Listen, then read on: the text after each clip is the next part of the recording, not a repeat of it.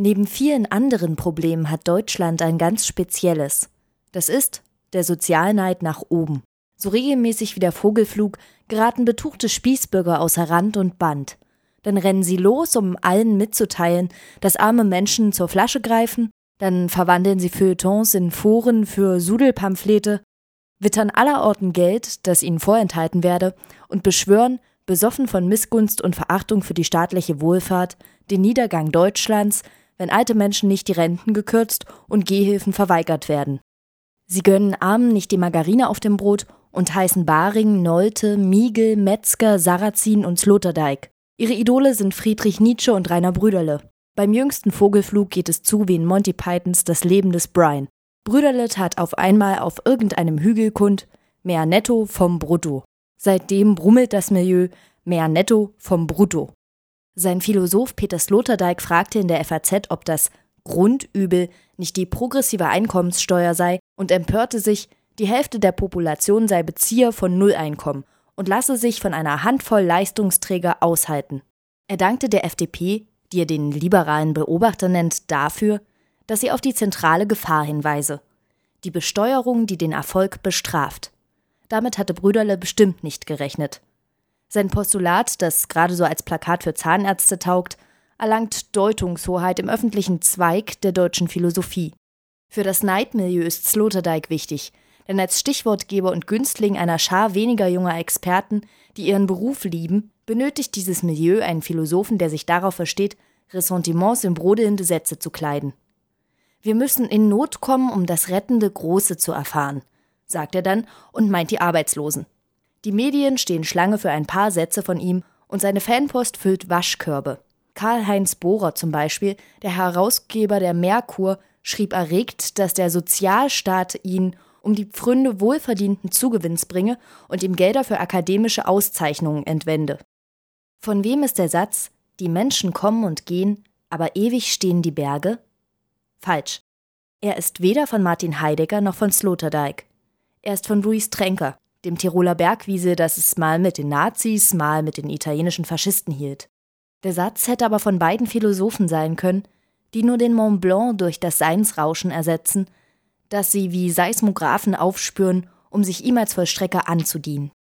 Als Knobelbecher die kritische Vernunft zertraten, meinte Heidegger, die Aufklärung begreife nicht, dass nicht der Mensch das Wesentliche ist, sondern das Sein als die Dimension des Ekstatischen der Existenz. Und so pries er die innere Wahrheit und Größe der nationalsozialistischen Bewegung, zog seine schickste Trachtenjacke an, die mit der Hakenkreuzanstecknadel am Revers, und ließ sich neben Hermann Göring ablichten so wie Charlie Chaplin den Untertan beim Lauschen der Urgewalt seines Herrn dargestellt hätte.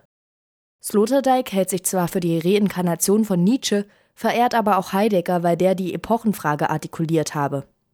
Was zähmt noch den Menschen, wenn der Humanismus als Schule der Menschenzähmung scheitert? Heideggers Antwort: der Nationalsozialismus.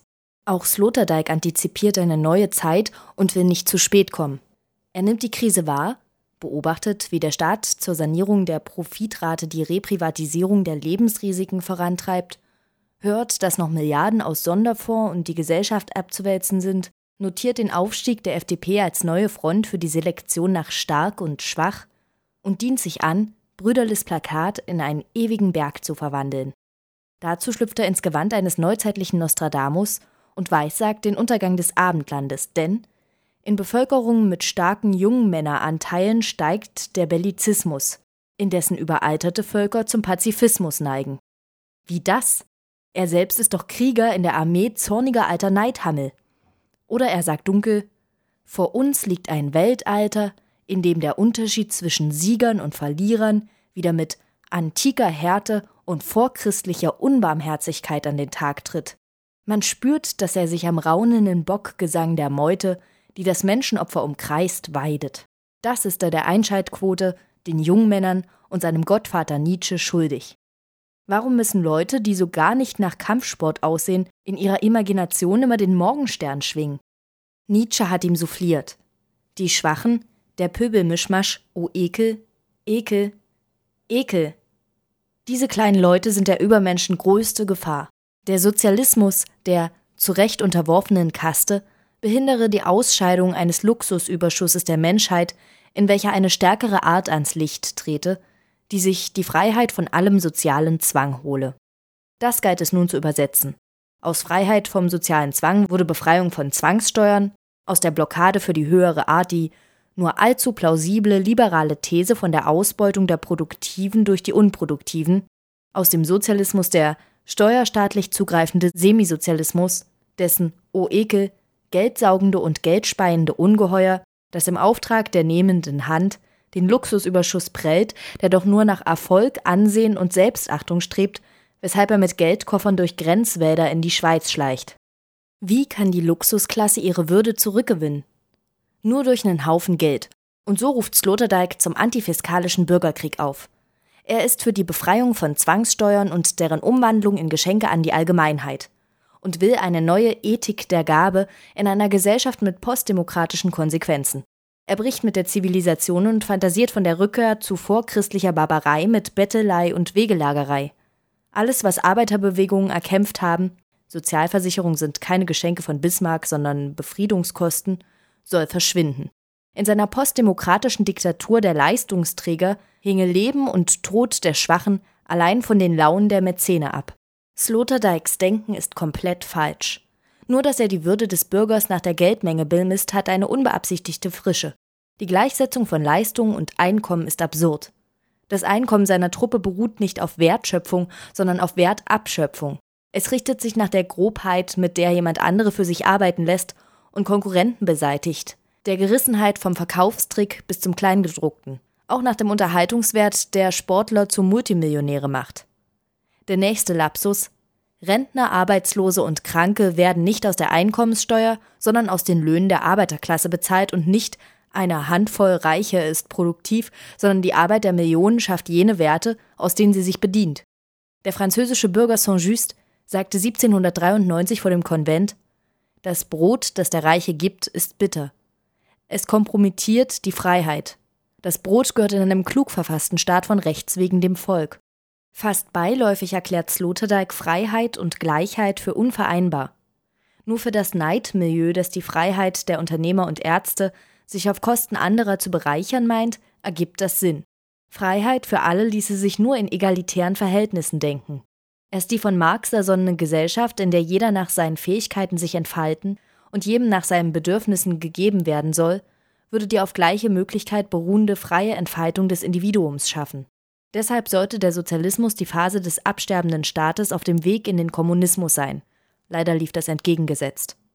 Für bloße Gleichmacherei dagegen sorgt der Kapitalismus, indem sein Räderwerk unablässig Experten für die Reproduktion desselben züchtet.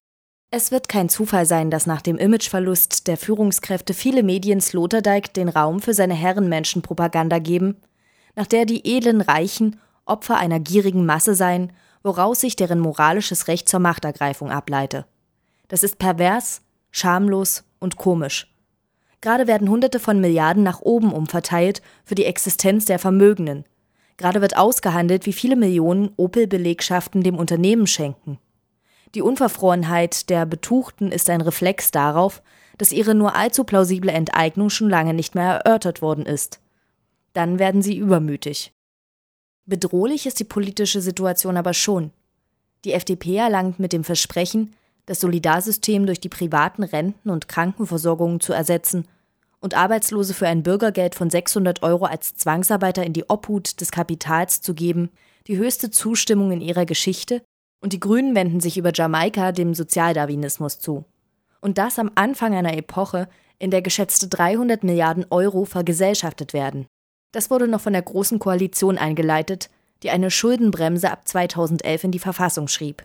Es beruhigt nicht, dass die Hoffnung auf soziale Mindeststandards nach dem Desaster der SPD nun darauf beruhen, dass die Union Volkspartei bleiben will und soll, für den Erhalt der Ordnung. Opposition und Kabarett sollten ihr nicht länger Unterlassung vorhalten, sondern sich dafür bedanken. Die Union ist schlau. Sie hat den Einbruch ins Sozialsystem der rot-grünen Regierung überlassen, den Einstieg in die Rente ab 67 zu Münteferings Privatsache erklärt. Nun verdächtigt sie die FDP der sozialen Grausamkeit, um sich als Schutzengel der kleinen Leute aufzuspielen. Die schwarz-gelbe Koalition spielt Regierung und Opposition in einem, so dass andere überflüssig zu sein scheinen.